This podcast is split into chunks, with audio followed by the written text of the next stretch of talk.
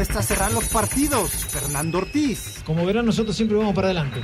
Situaciones que arriesgamos, arriesgo, me gusta ir para adelante y, y vuelvo a insistir, el rival tiene posibilidades. Me gusta vivir de la manera de sufrir, no, a nadie. Nos está costando cerrar eh, los partidos en casa o visitante, puede ser, sí.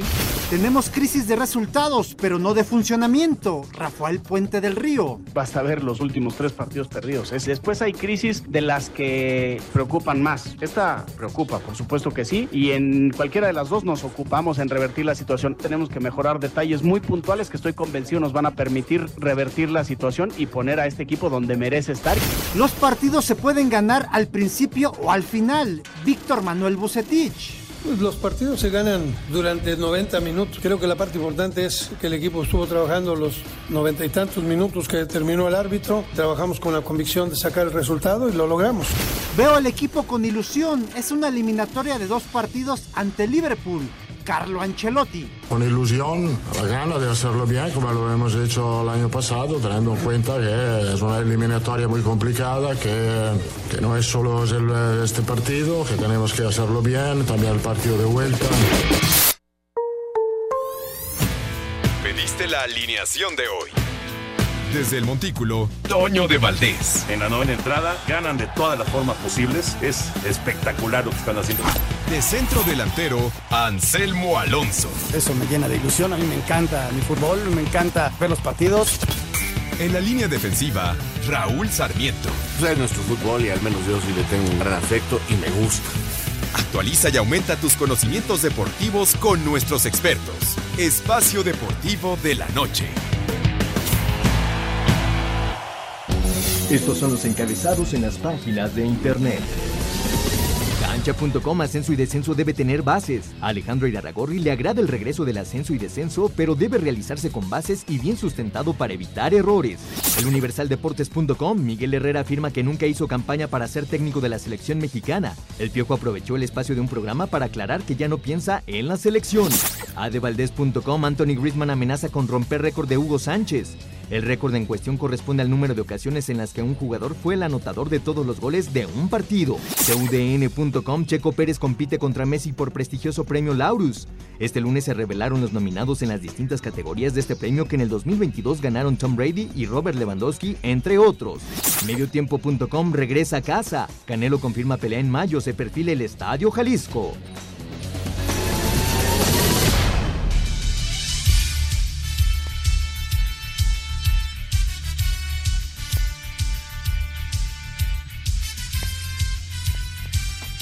Amigos, ¿cómo están? Bienvenidos. Espacio Deportivo de Grupo Asir para toda la República Mexicana. Lunes, hoy es 20 de febrero del 2023. Saludándoles con gusto. Anselmo Alonso está en reparación. No, tuvo una cirugía menor, así que va a estar eh, fuera unos cuantos días, pero nada, nada serio, nada importante. Y el señor productor se fue de vacaciones. Mira, nada. Se fue de vacaciones el señor productor. Así que nos han abandonado. Sí, exactamente. Pero aquí está Raulito Sarmiento y aquí está su servidor y todo el equipo de Asir Deportes y de Espacio Deportivo con Lalito Cortés en la producción, con Paco Caballero y Gerardo Fuentes en los controles y por allá está Ricardo Blancas en redacción. Abrazo para ellos. Raulito Sarmiento, eh, ¿Qué obviamente, obviamente la jornada pues nos trae mucho para comentar, pero yo te quería preguntar sobre esta conferencia que hizo Alejandro Iraragorri, el, eh, pues el hombre fuerte de Orlegui, que pues digamos que in- independientemente de los comentarios que hizo, que te pueden parecer este, estar de acuerdo o no en lo del ascenso, descenso, en lo de la multipropiedad, etcétera, etcétera, pero eh, básicamente es pues dar la cara y decir yo no estoy tomando las decisiones en la federación, que seguramente sintió ya pues demasiado ajetreo, que, que- demasiado manejo de su nombre en los medios de comunicación, ¿no? ¿Cómo Eh, estás, Raúl? ¿Cómo estás, Toño? Muy bien, yo en lo particular, eh, saludando aquí a los muchachos, este, agradeciendo todo lo que hacen para que podamos llegar hasta ustedes y, y- y con mucho gusto.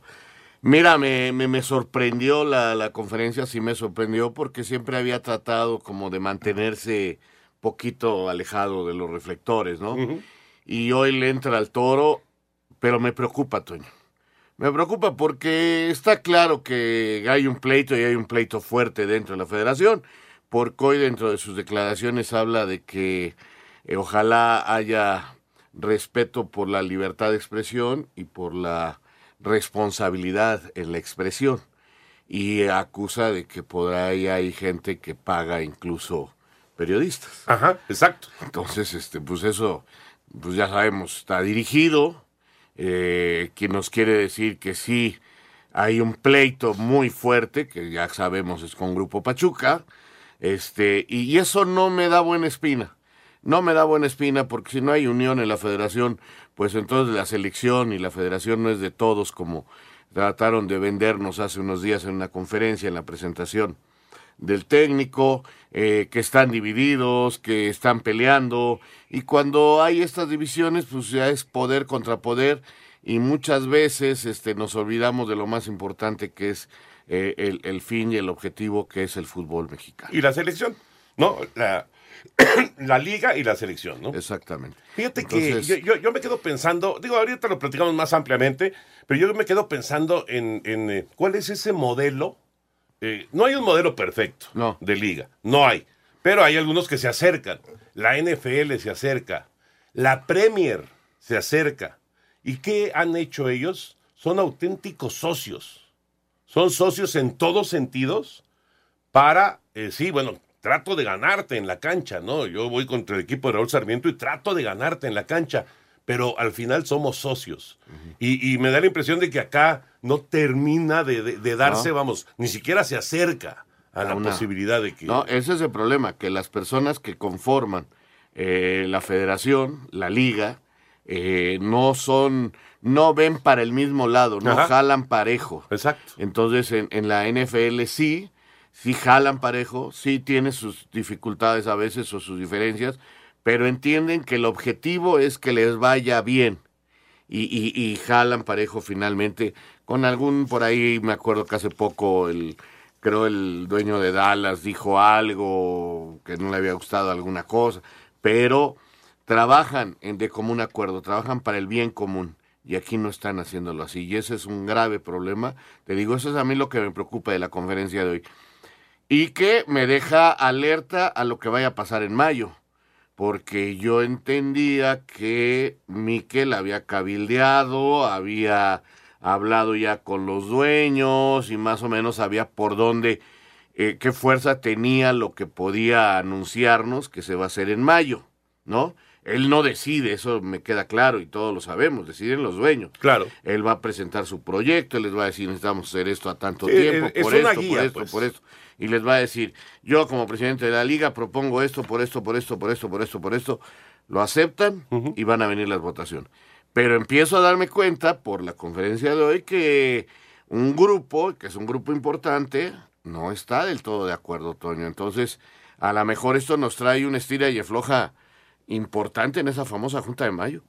Pues mira, eh, yo creo que las formas, como se tomen las decisiones de cambiar el tema de, de, de, la multipropiedad o del ascenso y el descenso o de los extranjeros, etcétera, etcétera, pues tendrá que, que, que ser eh, después de que se sienten y realmente hablen con honestidad de qué es lo que están buscando y hacia dónde quieren dirigir al fútbol mexicano. Exacto. Porque los dueños son los, no solamente son los dueños de los equipos, son los dueños del balón, esa es la realidad. ¿no? Esa es la realidad. Y, y, y, vamos a ver en qué termina esto, porque sí, ahora ahí no vota nada más el consejo. No. Aquí sí votan todos. Todos, todos. Entonces claro. aquí sí tienen que votar Tigres, Monterrey, Pachuca y compañía. Exacto. Y entonces ahí vamos a ver realmente este quién tiene más peso.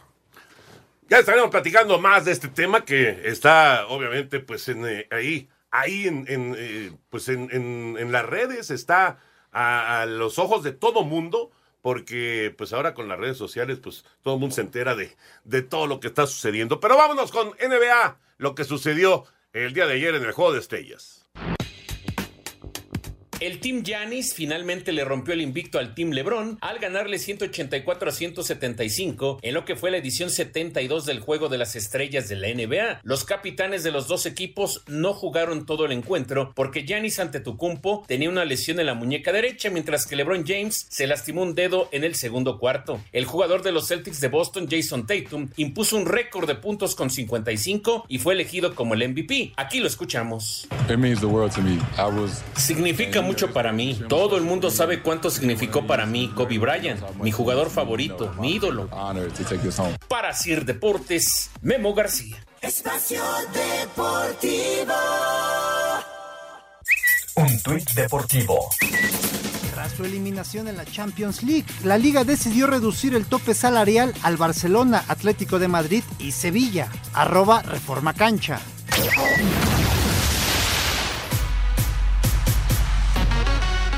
El infielder de los cerveceros de Milwaukee, Luis Urias, quien será parte de la selección mexicana de béisbol en el Clásico Mundial, considera que México tiene el potencial para ganar el torneo. Ah, yo diría que, pues, eh, hablando de todo el equipo, creo que está muy completo.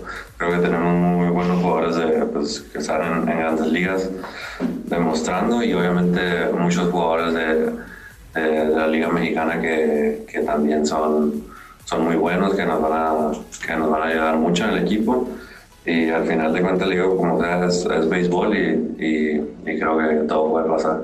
Fueron presentados los uniformes de la selección mexicana que va a participar en la quinta edición del Clásico Mundial de Béisbol, en donde la novedad es un tercer uniforme de color blanco con vivos rosas y gorra azul celeste. El gerente general del equipo tricolor, Rodrigo López, confirmó que Julio Urias será el abridor de México para el juego inaugural frente a Colombia. Este torneo no es una temporada y creo que eso todo el mundo lo tenemos claro. Es un juego de, es un torneo de estrategias y no porque tengamos pensados que Julio Urias eh, no va a ir contra Estados Unidos no quiere decir que no sea nuestro número uno.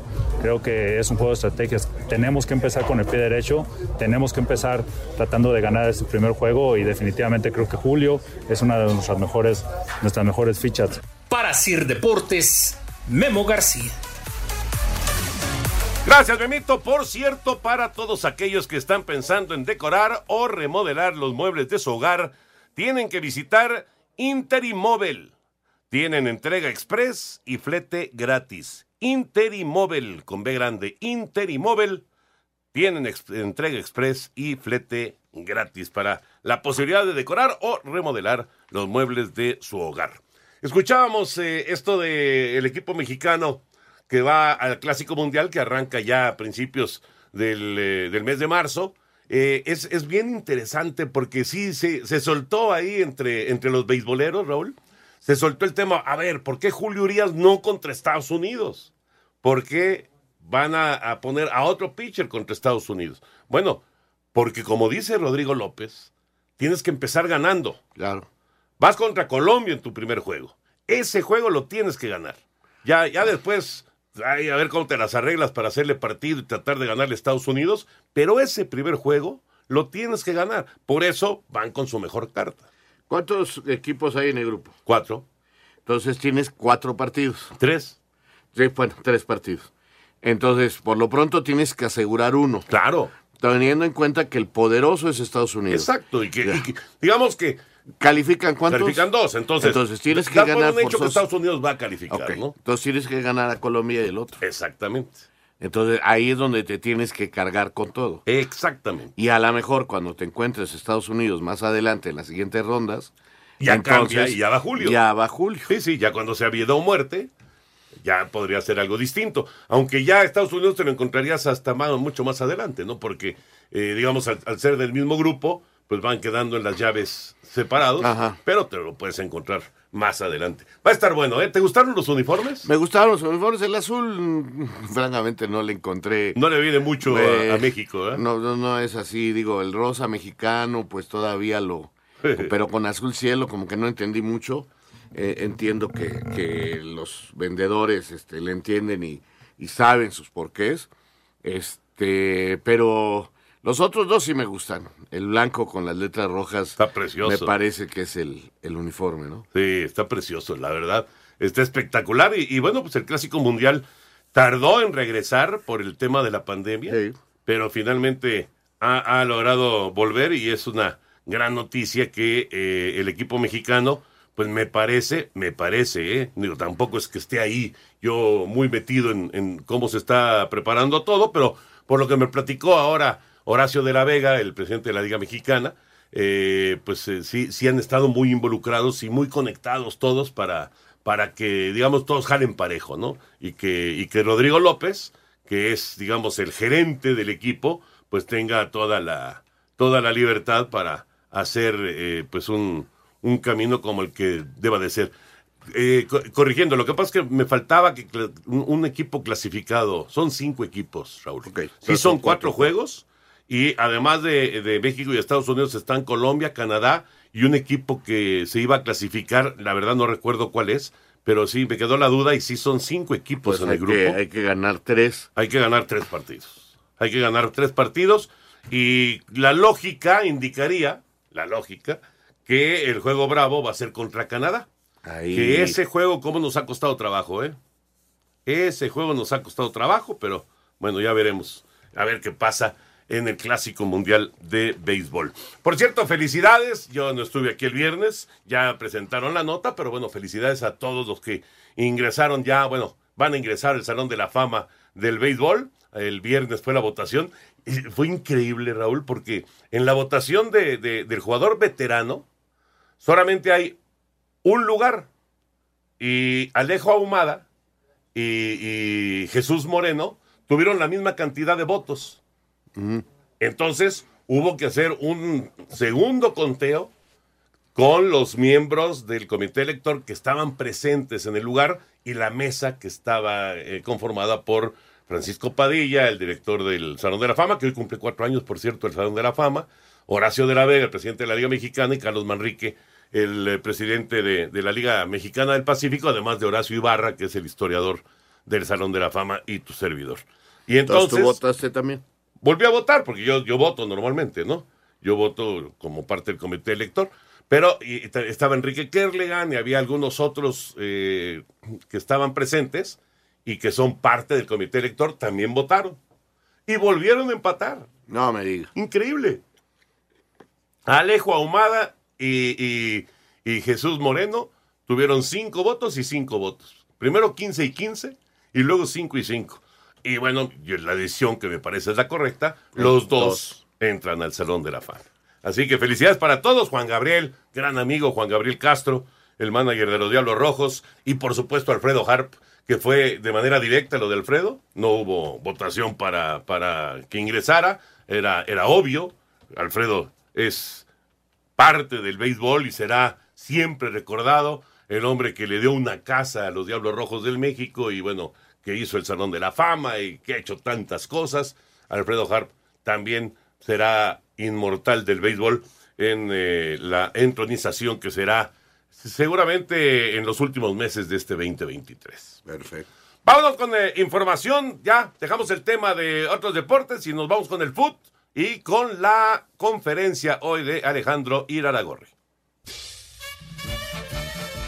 Presidente del Consejo de Administración de Orlegui Sports, Alejandro Irarragorri, dijo que parte del fracaso de la selección mexicana de fútbol en el Mundial de Qatar fue porque nunca hubo un proceso adecuado, ya que el técnico Gerardo Martino no tuvo un acercamiento con todos los clubes de la Liga MX. No hubo proceso. Desde mi punto de vista, no hubo gestión. El señor Martino fue a conocer a todos los clubes, yo lo vi como una medida extraordinaria. Y luego hablaron de que, iba a haber visitas de, de su parte, trimestrales y, y muy seguidas. Y yo me acuerdo que cuando tuvimos la oportunidad de llevar a la selección en el 2022 a un partido contra Surinam, si no me falla la memoria, yo bajé a saludarlo y le dije, me da gusto volverlo a ver aquí porque desde aquella vez yo no lo había vuelto a ver. En conferencia de prensa, Alejandro Irarragorri, presidente del Consejo de Administración de Orlegui Sports, negó que fue él quien nombró a Diego Coca como nuevo técnico de la selección. Cada uno de los de candidatos hizo una presentación y una propuesta. Yo participé casi todas ellas. A mí en particular, ¿qué me preguntaron? Bueno, pues, al haber, en mi caso, haber tenido como técnico a Guille y a Diego, pues me hicieron preguntas sobre cuál era mi opinión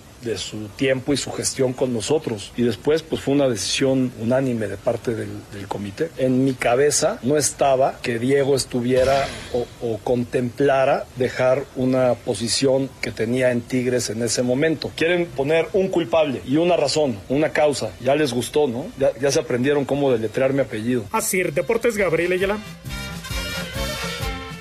Gracias, Gabriel. Ahí está la conferencia el día de hoy de Alejandro Iragorri, el hombre fuerte de Grupo Orlegui.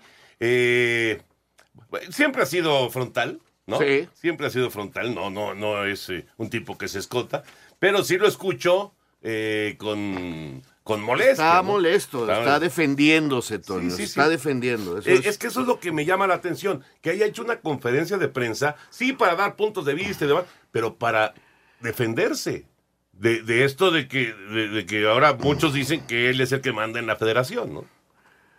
Pero esos muchos también van a decir que lo hizo pues mal, porque ya eh, ha avanzado el otro grupo mucho echándole la culpa, ¿no? O sea, empezamos con que era Emilio Azcárraga el que mandaba. Sí, sí, sí, sí. Y, y luego ya pasó a ser Orlegui, pero apoyado por Emilio Azcárraga. Y ahora este, él dice, yo no soy. Es un grupo, es un conjunto. Entonces, pero le pega con todo a- a- al grupo contrario. Y entonces ahí te das cuenta de la división interna que hay. Por eso te digo, vamos a ver las votaciones, porque ahí sí, y ya declarada la guerra, este, no va a estar fácil, ¿eh? No, no, estoy de acuerdo. Y, y digo, ya, ya no, no, es- en, en parte de esta conferencia, fue larga, obviamente, pero en parte de esta conferencia él habla acerca de que ha habido inclusive en todas estas críticas eh, que, que no solamente han sido opiniones libres de X No, que- o X personajes, sino dice que han sido dirigidas. Exacto. Entonces ahí te das cuenta que, porque dice, y no me refiero a los periodistas de las cadenas de televisión, este, de televisión abierta. O sea, muy, muy claro se está dirigiendo a Grupo Pachuca, que según él tiene gente para este, atacarlo, para ir en contra de sus ideas. Y bueno, pues este, te repito, a mí esto no me gusta. No, no, para no, no me gusta. No, porque además- Me preocupa. Independientemente de que el señor Iraragorri tenga o no influencia sobre los dueños o tenga un peso específico en su opinión, la división, la división entre los diferentes dueños del fútbol mexicano no le hace ningún bien no. a nuestro balompié. No, no le hace ningún bien. Yo creo que sí es un tipo que tiene influencia. Le gusta. eh, le gusta estar ahí. Ha triunfado Ha en hecho esto. buen trabajo. Y quiere seguir adelante. Y él tiene muy claro cómo, según él, debe de ser.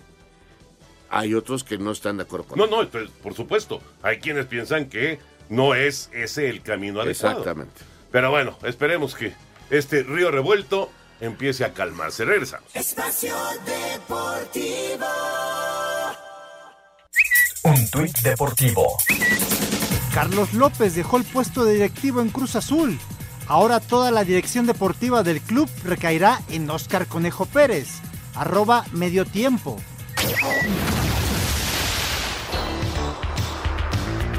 Rayados confirmó dominio del clausura 2023 hasta su octava fecha, con liderato y ventaja de tres puntos sobre Tigres. La jornada arrancó el viernes pasado con empate a cero entre FC Juárez y León, así como el fin de la malaria cementera con goleada 3-1 sobre Puebla. Habla Joaquín Moreno, estratega interino de la máquina. Hoy sí nos da un poco de tranquilidad el, hecho de haber ganado, pero también ellos son muy conscientes y lo que vieron hoy, ellos traen esa revancha de querer sacar adelante al equipo y de poder trascender, ¿no? Entonces, al final lo que mostraron es mucho de ellos. Diría que uno aporta su granito de arena, pero todo lo que vieron hoy, pues es por los jugadores. ¿no? Ya en actividad el sábado, Santos rescató un punto en su visita al Alfonso Lastras, luego de igualar a uno contra Atlético de San Luis. Gol de Berterame al 92, firmó séptima victoria al hilo para Monterrey, ahora 2-1 sobre Necaxa. Habla Víctor Manuel Bucetich, técnico de la pandilla. Pues los partidos se ganan eh, durante 90 minutos, o sea, se puede ganar al principio, se puede ganar a medias o se puede ganar en la parte final. Creo que la parte importante es que el equipo estuvo trabajando los noventa y tantos minutos que terminó el árbitro. Eh, trabajamos con la convicción de sacar el resultado y lo logramos. Creo que, que es lo que yo tengo que rescatar en esta parte, ¿no? Tigres no aflojó el paso en busca del superliderato tras doblegar 1-0 al Atlas en el Jalisco, mientras que Chivas rompió racha de nueve años sin ganar en CU al vencer 2-1 a Pumas. Ya en actividad el domingo, Querétaro y Mazatlán FC protagonizaron duelo de sotaneros e igualaron a un tanto. América superó a Tijuana y Miguel Herrera 2-1 en el césped del Azteca, cerrando actividad con agónico revés de Pachuca 2-1 a manos de los Diablos Rojos del Toluca. A Deportes, Edgar Flores.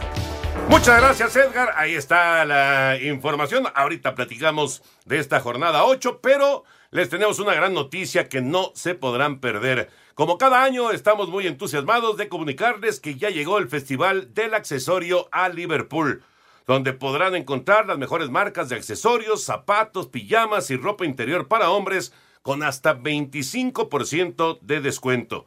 Aprovecha esta excelente promoción para poder sorprender a la persona que más quieres y regálale ese accesorio que tanto anhelas o consiéntete con esos zapatos que te enamoraron al verlos. Te esperamos del 8 al 28 de febrero en tu tienda Liverpool favorita o desde la comodidad de tu, de tu casa ingresa a liverpool.com.mx para elegir tu regalo ideal. Así que todavía es tiempo del 8 al 28 de febrero, estamos a 20, para disfrutar de este Festival del Accesorio de Liverpool. Raulito Sarmiento, ¿con qué te quedas de la jornada 8? ¿Qué destacas? La jornada 8, bueno, primero que nada a Monterrey, que liga su séptimo triunfo, Toño. Ganar siete en línea no es fácil, No, el no, no es líder cualquier general, sí. el líder general, este, lo están haciendo bien, le costó un poco de trabajo el partido, pero también hay que señalar que incluso hasta falló un penalti, este, Aguirre. pero, pero lo sacaron bien. Eh, no me gustó Necaxa, demasiado marrulleros, tirándose. Hay un fútbol de esos que no, no, no me gustó mucho, pero bueno, ellos trataron de sacar el resultado y estuvieron muy cerca, hasta que Ibáñez hizo un golazo. No, este... Eh, Berterame, perdón. Berterame, Perdón, Berterame. perdón, Berterame hizo Sí. un golazo. Bueno, eh, destaco también a Tigres de América, los dos siguen invictos, son los dos Son los únicos, invictos. Eh, los dos ganaron, Eh, habrá críticas por su desempeño, yo los veo a los dos muy fuertes, igual que a Rayados, muy fuertes, América se dice que se defiende mal, es verdad, tiene problemas en defensa, le está Decía faltando... Tan Ortiz que les cuesta cerrar los partidos. Exactamente, les está faltando cerrar los partidos y los partidos muchas veces se cierran haciendo más goles. Aún así, el América es el equipo más goleador del torneo. Nadie Sí, ha metido más sí, goles que el América. Y, y si vemos el número de goles que falla por partido, pues te das cuenta que Sí. en el momento en que acierte vuelve a meter siete. O sea, como ya lo hizo en un partido. Entonces, eh, cuidado porque, o seis o lo que sea. Eh, creo que estos tres equipos sí están haciendo diferencia. Eh, Pachuca se nos queda un poquito. Era, era el cuarto, ¿no? El Se nos cuarto quedó- que estaba ahí en la discusión. Ajá. Se nos queda un poquito. Creo que a Pachuca le está empezando a costar un poquito de trabajo no tener a sus grandes figuras, Toño. La, la Eh, ausencia, a ver, a ver, Raúl, eh, justo ayer le preguntaba yo a, a- a Ricardo Peláez, a Osvaldo Sánchez, al Quequis, al Quiquín Fonseca, eh, de- del tema, a, a Nakati, del tema de Ibáñez. Haber perdido a Ibáñez y dejar, con todo respeto para De La Rosa, eh, que Ajá. esperemos que termine siendo un gran goleador en el fútbol mexicano, pero ahorita pues no, todavía le cuesta, ¿no? Ayer tuvo tres y no las metió. Eh, el haber perdido Ibáñez no fue bajar un escalón en esta batalla de, de- de los, de los que están Por peleando, de supuesto los que, que sí. están allá hasta arriba del fútbol mexicano. Por supuesto que sí. Y mira quién se lo dio. A Tigres. Y, y va- ganan 1-0 con gol de Con gol de. Ibáñez, exacto. Este, por supuesto que sí afecta, no sé qué te hayan dicho ellos, pero además les afecta que vendieron también al Pocho. También el Pocho, claro. Y se lesionó este chico ecuatoriano que su hermano jugaba en el América, se me fue su apellido. Ibarra. Ibarra, Ajá. se lesionó, no ha jugado. Se lesionó el español que iba por izquierda. Sí. Este, Que- Avilés que ya era estuvo. titular, ¿eh? Avilés es el único que más o menos, este, se les lesionó otro jugador. O sea, Están muy lejos. De, ayer ni siquiera estuvo Usta- Ustari. No. Este, entonces están muy lejos de ser el equipo campeón. De, de- de tener el, el sí equipo, pelean, claro. sí pelean, sí tienen un gran Sí, nivel. Este Cabral es un gran central. Lo de la Chofis. la- está en pleno crecimiento otra vez, mostrando cosas muy interesantes. Eh, tiene jugadores este como Kevin que llaman la atención. Tienen a Sánchez, tienen a Chávez, o sea, sí tienen buen equipo, pero ya no es el equipote de, que fue campeón de fútbol mexicano. Y Toluca sigue mostrando cositas, Toño. Chivas, Chivas, eh, bien dentro de lo que quiere su técnico. Es que ahora Chivas está logrando lo que no lograba en los torneos pasados. Exacto. El resultado. Pero ¿por qué lo hace, Toño? Porque se defiende Se bien. defiende mejor. Exactamente. Claro, Y con claro. que y está encontrando los goles necesarios para ganar, porque él le da prioridad a defenderse y se ve mejor de visitante que de local. No ha perdido. Porque lo atacan y entonces él puede contragolpear. Este sistema, esta manera de jugar de Chivas, pues no es bonita, no es agradable quizás para el espectador, pero ha sido muy efectiva y tienen el mejor inicio de mucho tiempo. No, bueno, tienen 15 a mí me parece que lo están haciendo bien. Claro. Ahora, no sé cuánto tiempo le vaya a gustar esto a la gente y cuánto tiempo le cueste a los demás equipos conocerlo y empezar a plantearles los partidos de otra manera, porque si tú no vas a buscar a Chivas, mm, pasa lo que le pasa de local, que empieza a sufrir los partidos. Ahora, le digo, la lesión de Alexis fue un golpe duro. Y tiene pero- varias, la del conejito Brizuela, sí, pero, pero la de Alexis, pues. por digamos, supuesto, es y la- ahora JJ Macías. Pues Macías ya está fuera ocho o nueve meses. Pero fíjate, Chivas está a un punto nada más, Sí. a uno, de meterse en los cuatro primeros. Sí, sí, sí. Tiene 15. De hecho, amaneció después del partido contra Pumas dentro de los cuatro primeros. Sí, pero faltaba que jugar el América. ¿no? Ajá, América y Pachuca. Bueno, pero Pachuca terminó perdiendo. Finalmente Sí. ahí más se mantiene. Exacto, exactamente. Le, le alcanzó para mantenerse en el cuarto lugar a, a Pachuca. ¿Qué más? ¿Qué más? Eh, eh, ¿Ya ganó Cruz Azul? Ya ganó Cruz Azul. Mágicamente ganó Cruz Azul. Ay, estas cosas que tiene el fútbol, de veras. Yo no creo que le ha hecho la cama al técnico, francamente no creo, pero sí creo en la motivación de un nuevo técnico, de volver a empezar y de que hay jugadas en el partido que les cambia la, el ánimo. O sea, si, si Jurado no hace ese paradón, Claro. empiezan perdiendo, Sí, sí, sí. anímicamente el equipo se hubiera hundido. Otra vez. Sí, sí, estoy de ¿Entiendes? La para. Y encuentran un golazo de Charlie. En el último minuto de la primera parte. Encuentran un golazo y ahí cambian y en el vestidor hay alegría y hay ánimo, hay fuerza y salen y encuentran un Puebla desesperado que al contrario se desanima, no encuentra las cosas y, y ganan por Y tres. marca mal también. Sí, no, Porque Pue- pero Puebla no es un buen equipo. o No, sea, no. En el segundo gol, Cata tiene un buen remate de cabeza, pero está con todas las ventajas para, para clavar su cabezazo, ¿no? Y luego viene el penal.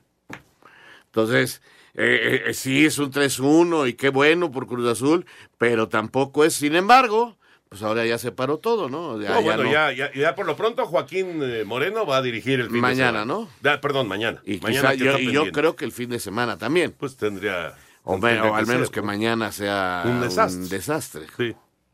Y ya, ya se fue Carlos López, ya se quedó nomás el Conejo, Inteligencia Deportiva, el Vikingo Dávalos y el Chato Ortega. Me parece que siguen siendo demasiados para tomar decisiones y todos le rinden a un directivo de la cooperativa. Al señor Velázquez. Parece que tiene otro abogado ahí. Ah, ok. Y el abogado ya es el que le dice a Velázquez Ah, y a ok. Marín. ¿Y Mazatlán, Raúl? Pues empieza a mostrar ciertas cositas. Ya pero por no lo menos un punto. Ya sumó, ya no está en cero.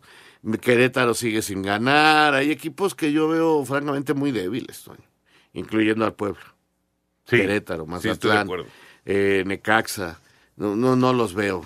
Y Pumas, y para terminar, Pumas, eh, eh, no hace tan malas cosas. Yo no creo. Si hay un culpable, y lo voy a decir, de la situación en este momento de Pumas, yo tendría dos candidatos. La planeación de Miguel Mejía Barón, en primer lugar, y los jugadores, Toño. Los jugadores que están fallando en el Sí, momento. sí, la, la que falla Dineno Entonces, toda la ¿no? culpa es para el técnico, como siempre en el fútbol mexicano y en la mayoría de los fútboles, ¿no? Siempre es el técnico, no sirve para nada, que esto, que el otro. Pero si revisamos los últimos dos partidos que han perdido, oye, los dominaron, tuvieron para ganarlos, las figuras son los porteros contrarios. Si el guacho no hace las atajadas que hizo, gana Pumas. Por, por lo menos empata. Bueno, ándale. Por lo menos Te empata, doy esa. Sí. Por lo menos empata. Sí. Eh, eh, contra Necaxa lo mismo, o sea, Hugo estuvo muy bien.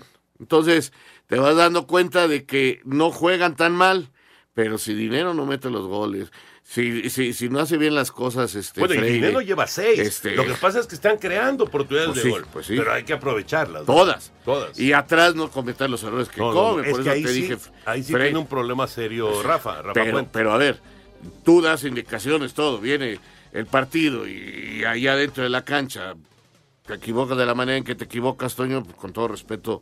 Y no estoy defendiendo a los técnicos, simple y sencillamente estoy analizando. Porque en el mano a mano futbolístico compitió Pumas bien, como compitió contra Necaxa. Ahora, van contra Mazatlán. Mazatlán se va reincorporando, va logrando cositas. Y ya regresó Benedetti. Por ahí sigue este ascenso, no hay forma de salvar a Rafa. Vamos a ir a mensajes. Ahí está la jornada 8 del fútbol mexicano. Vienen dos partidos a media semana de la fecha 7, por cierto. Y después nos vamos ya al fin de semana a la jornada 9. Regresamos a la parte final. Espacio Deportivo. Un tuit deportivo. El pelotero venezolano José Altuve no escondió sus deseos de permanecer con Houston hasta el final de su carrera. Arroba a de Valdés. Espacio por el mundo. Espacio deportivo por el mundo. Neymar sufrió una lesión en el tobillo izquierdo que lo alejaría al menos un mes de las canchas, por lo que no jugaría la vuelta de octavos en la Champions League ante el Bayern Múnich. El cuerpo de Cristian Atsu, fallecido en el terremoto de Turquía, fue repatriado a su natal Ghana para recibir un último adiós. El Sevilla se convirtió en el primer equipo español que manifiesta su descontento por el caso Barcelona y Negreira, pidiendo que se llegue hasta las últimas instancias. Se cumple un mes desde que Dani Alves ingresó a la cárcel de Barcelona, con el brasileño a la espera de poder salir este martes cuando se lleve a cabo una nueva audiencia. Lionel Messi aterrizó este lunes en Barcelona, reavivando los rumores sobre un posible regreso al club Laurana, al término de la temporada cuando vence su contrato con el Paris Saint-Germain. Espacio Deportivo, Ernesto de Valdés. Gracias, Push. Por cierto, para todos aquellos que están pensando en decorar o remodelar los muebles de su hogar, tienen que visitar Interimóvel. Tienen entrega express y flete gratis. Interimóvel con B grande. Interimóvel con entrega express y flete gratis para la decoración o remodelación de los muebles de su hogar.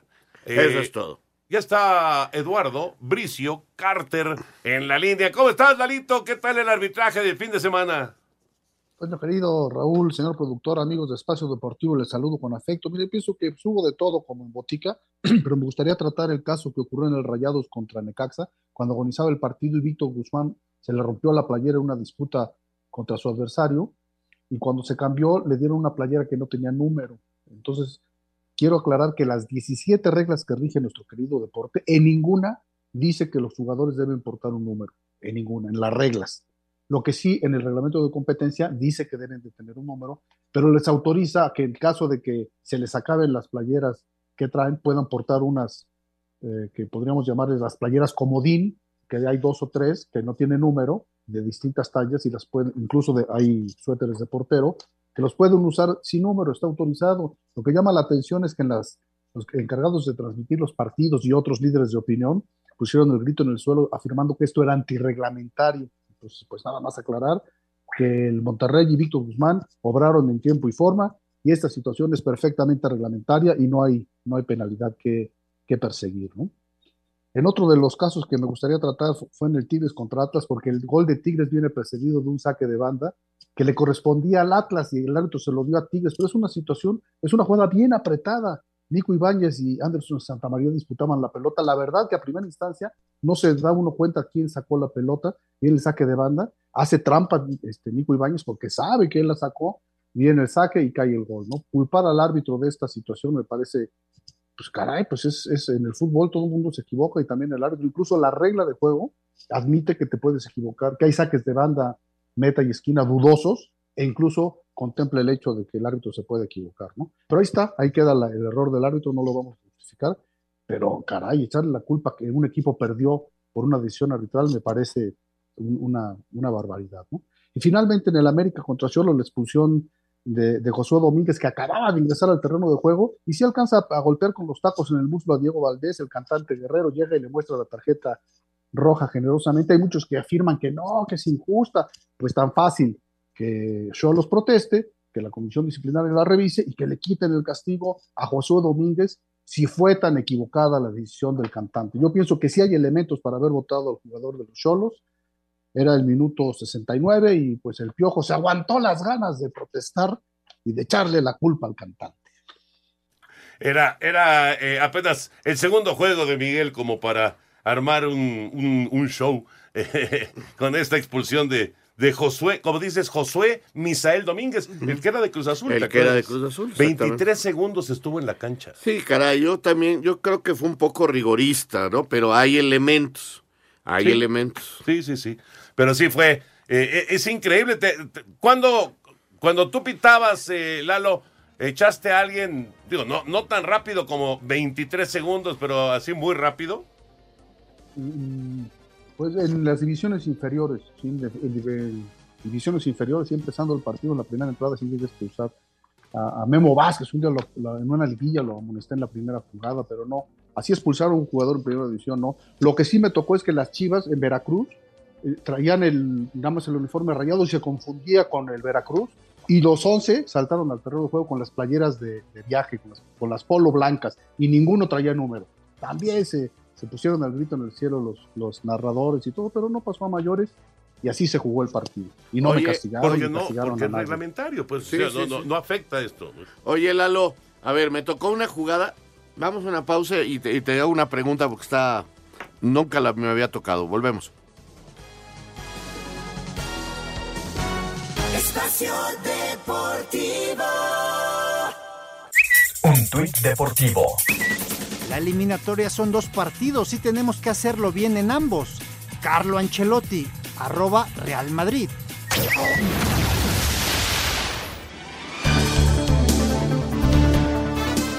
A ver, Lalo, me tocó transmitir el partido entre Leones Negros visitando a Tepatitlán. Ya hay una jugada en el área, la última jugada prácticamente del partido, y con esa empatan. Y viene una pelota al área y van por ella el Macue Robles, aquel que juega en el Atlas, y un muchacho de del equipo de Leones Negros.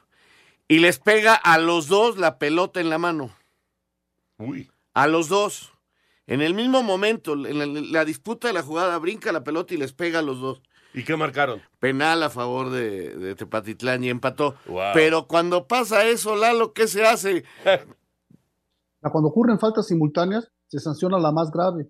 Entonces, ¿qué es más grave? ¿Marcar un penal o marcar, un, o, o- o marcar una mano del delantero que no tiene trascendencia? Entonces, pues es más grave el penal, ¿no? Es, por eso le llaman la pena máxima.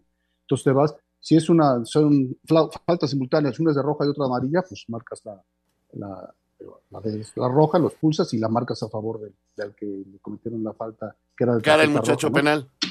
En este caso estuvo bien, porque fueron simultáneas las faltas y es más grave el penal que una falta eh, del delantero a favor del defensor, ¿no? Estuvo bien el árbitro. A mí no me gusta esa Fue pero decisión arbitral correcta. Mira, interesantísimo. Todos los días La aprende algo claro, nuevo. Claro, Lalito, muchas gracias, un abrazo. Hombre, al contrario, gracias por tomar en cuenta mi opinión, que tengan una gran semana, un abrazo de gol, cuídense mucho. Gracias a Lalo Bricio, señor productor, adelante. Muchas gracias, muchas gracias, Toño. Bueno, rápidamente, déjenme invitarlos porque viene este gran evento que nos está mandando aquí la información. Lalo Cortés, rápidamente les digo, esto que es eh, Vive Latino 2023, el 18 y 19 de marzo, en el Autódromo Hermano Rodríguez. Lo único que tienes que hacer para ganarte estos boletos, participar y podértelos llevar es entrar a la página www.889noticias.mx, buscas el banner Vive Latino 2023, llenas el formato de registro, pides tus boletos y si eres ganador o ganadora, la producción se pone en contacto contigo para que puedas estar en este gran evento. Permiso Segov DGRTC, diagonal 1366, diagonal 2022. Y bueno, pues rápidamente les digo que cómo está la quiniela de Espacio Deportivo. En primer lugar va Oscar Sarmiento con 29 puntos. En segundo lugar está Juan Miguel Alonso, también de la nueva generación con 38. Y abajito Iñaki Manero y Eduardo Vicio con 37 puntos. En el fondo está Pepe Segarra junto con Villalbazo con 27 puntos. Así están las cosas, pero estamos apenas en la jornada número 8. Y vámonos con algunos mensajes y llamadas de nuestro auditorio. Amigos, magnífico inicio de semana. Soy Hugo Lascano de Tlanepantla. Señor de Valdés, ¿cuál es su opinión de la renovada XFL que inicia este fin de semana? Fueron buenos juegos y sus reglas bastante interesantes. Saludos y como siempre, buen programa. Sí, la verdad no me he involucrado mucho en, eh, en la liga, pero sí me llamó la atención que puedes hacer o intentar una conversión de tres puntos. O sea, no es solamente la conversión de dos puntos, sino puedes intentar una conversión de tres puntos y luego creo que puedes hacer una jugada en lugar de, de patear, de, de, hacer la patada, puedes intentar una jugada. O sea, le buscaron ahí para que haya más, más, más emoción y más, más espectáculo. Sí, sí, la verdad, eh, fueron detallitos que vi, pero, pero no, no me he involucrado mucho, la verdad. Muy buenas noches, amigos. Soy Juan Gutiérrez de Pachuca. Cruz Azul ganó, pero qué jugadores tan descarados. Es obvio que le tendieron la cama al potro. Pues ni modo, así es el fútbol pero no se puede ser que suceda eso todavía en nuestro fútbol. Saludos amigos, y soy Cruz Azulino de siempre. Bueno, pues ya dijo bueno, Raulito yo... Sarmiento que no lo piensa así. Yo no lo creo así. Alejandro Birt de Catepec, muy buenas noches, eh, qué gusto saludarlos, iniciar la semana escuchándolos, que tengan excelente inicio de semana, que les vaya muy bien. Toño, es eh, UK, el otro, el otro grupo de México, UCA, dice, no, no, no estoy muy seguro, Alberto probablemente Díaz. sí, ¿no? Puede ser el Reino Unido, puede, puede ser, lo, lo, voy a checar porque no, no, no, no tengo el dato, nada más vi que tenía que jugar una, una recalificación. Correcto. Eh, el señor Carballo de Puerto Vallarta, saludos, ojalá que los directivos arreglen sus broncas fuera de la cancha, que no ensucien el fútbol. Pues sí, ojalá. Bueno, señores, se nos está acabando el tiempo. Eh, eh, les encargo el changarro, me voy a ir unos días de vacaciones, pero regreso ya el próximo lunes, estoy por aquí. Son unos, unos, cuantos días, después de tres años y medio de no salir de vacaciones, creo que ya los necesito más que, más que sean justos, son necesarios. Está bien, señor productor, váyase tranquilo, váyase tranquilo, señor productor. Y eso de tres años y medio, está como Anselmo Alonso, que, que, dice que el año pasado no se fue de vacaciones ni un día. Así es el señor productor. Pero bueno, Ahorita nos vemos. Hasta mañana, chao. Ahí viene Eddie, quédense aquí en Grupo Asir. Espacio Deportivo.